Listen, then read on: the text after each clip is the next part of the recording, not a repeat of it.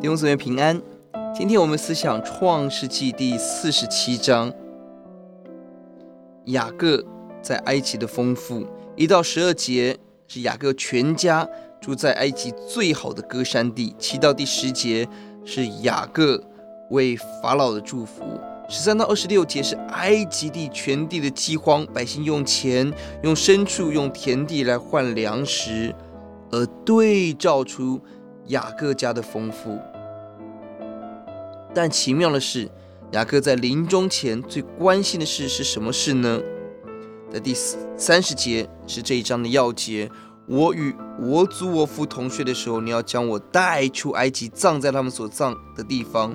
约瑟说：“我必遵着你的命而行。”看到雅各在埃及的丰富当中，但他不被今天的物质享受丰富所充满，他记得神的丰富，他要回到神的应许地。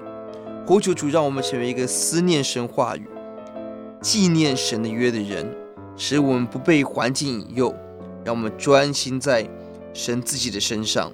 是的，这个信心的行动，在希伯来书十一章第二十一节提到了，他为约瑟的两个儿子祝福，而且扶着杖头敬拜神，在他无法起身的时候，他仍然赞美神，就是让我们成为雅各这样子的人，抓住神，依靠神，回到神的约中。我们来祷告，谢谢主耶稣。你给我们许多的恩典，很多的丰富，但呼吁主，让我们在一切的丰富当中，要更加倍的抓住神你自己，思想你的话，纪念你的约。哦，起来敬拜你，主，这是生命的道，这是你所喜悦的，让我们奔跑在其中。